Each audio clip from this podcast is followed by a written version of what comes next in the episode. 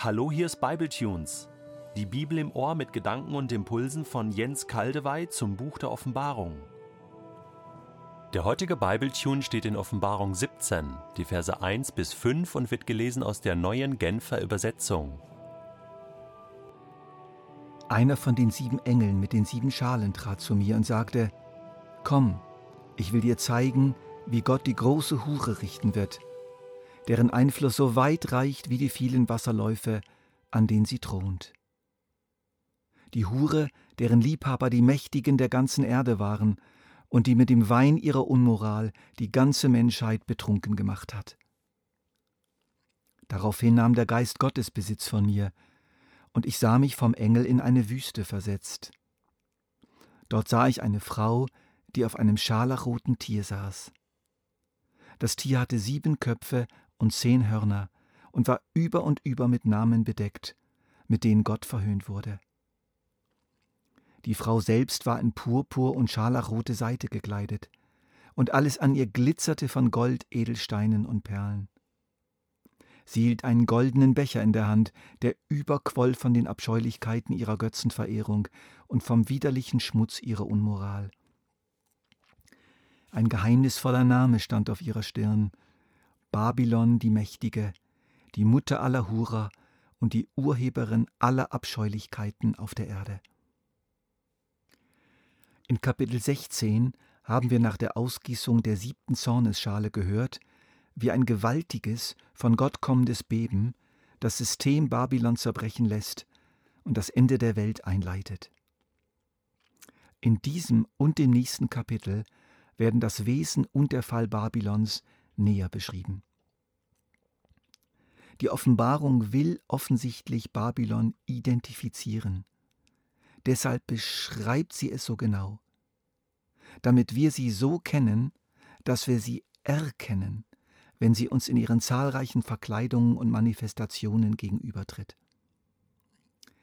Ich weiß noch, wie ich auf dem Dach eines der gewaltigen und prächtigen Bankenhochhäuser in Frankfurt stand und tief, tief unter mir, da unten am Boden, den Turm der alten berühmten Kathedrale sah, deren Turm lange Zeit der höchste weit und breit war. Ich fühlte Babylon deutlich, da wo ich stand. Deswegen bin ich aber noch kein Babylonier und auch ein Freund von mir, der in einem dieser Hochhäuser in Frankfurt arbeitet, als überzeugter Christ, ist deswegen kein Babylonier. Doch er muss wachsam sein. Täglich wird er mit dem Wesen Babylons konfrontiert, wie es sich im Bankenwesen nur allzu oft zeigt. Wenn wir Babylon hoffentlich identifiziert haben, auch in unserem Alltag, sollen wir auch den gebührenden Abstand nehmen, uns von ihr lösen. In Kapitel 18, Vers 4 werden wir ja dann ermahnt, Mein Volk, geh hinaus aus Babylon, verlass die Stadt, damit du nicht in ihre Sünden verstrickt wirst und damit die Plagen, die über sie hereinbrechen, nicht auch dich treffen. Das müssen wir ernst nehmen. Dieses Wort wollen wir im Hinterkopf behalten. Wer ist Babylon? Die große Hure. Der Ausdruck ist auch bewusst gewählt als Gegensatz zur treuen Frau, zur Braut des Lammes. Diese zwei Frauen stehen sich in der Offenbarung unversöhnlich und bis in die Knochen unterschiedlich gegenüber. Dem Ausdruck große Hure entspricht der Ausdruck Mutter aller Hurer, merkwürdig falsch übersetzt von der neuen Genfer Übersetzung. Da steht nämlich Mutter aller Huren und nicht Mutter aller Hurer. Zur Bezeichnung große Hure passt aber auch das zweimalige Vorkommen des Wortes Unmoral. Wörtlich heißt es Unzucht, Porneia im Griechischen. Große Hure, Mutter aller Huren, Unzucht. Was ist gemeint? Das Wesen der Hurerei, der Kern der Porneia, besteht darin, dass eine verheiratete Frau ihre Loyalität und ihre Treue gegenüber ihrem Ehemann verlässt und sich für Zahlungsmittel wie Lust, Ehre, Bewunderung hingibt. Und auch Geld natürlich, aber dadurch die Beziehung zu ihrem Mann schwer verletzt oder sogar zerbricht. So hat Gott oft seinem Volk Israel Hurerei vorgeworfen, dass sie ihn verlassen hat um sich an andere Mächte zu hängen, andere Götter, materielle Güter oder auch politische Mächte wie Ägypten und Assyrien. Die Hure Babylon ist groß und sie ist die Mutter aller Huren. Ihr Becher fließt über und ihr Einfluss reicht so weit wie die vielen Wasserläufe, an denen sie thront. Das heißt, sie hat ihre Finger überall drin. In allen Ländern ist sie anzutreffen. Sie arbeitet nicht nur lokal, sondern national und international und global.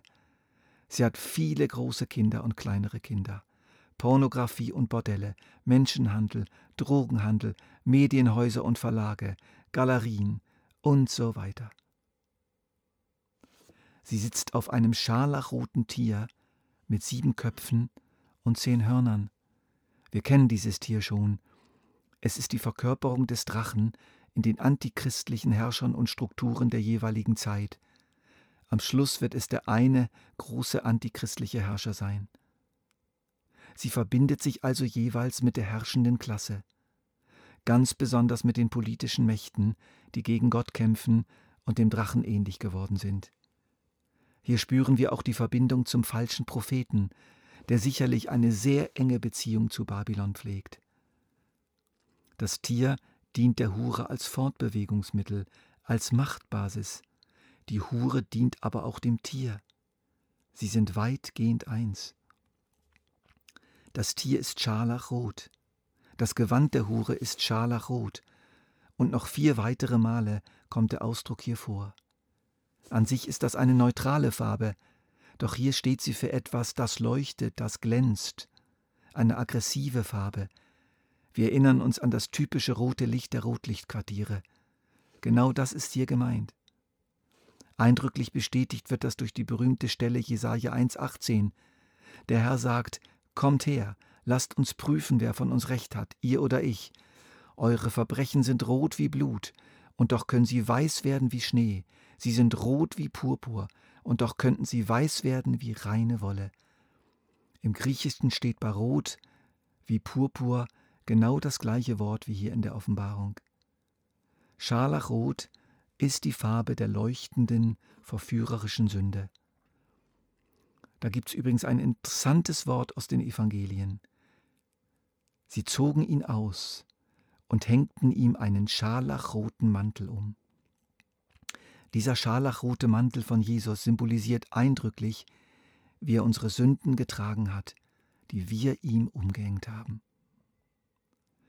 Die Frau ist prächtig und wunderbar gekleidet und geschmückt, sie glitzert wie verrückt.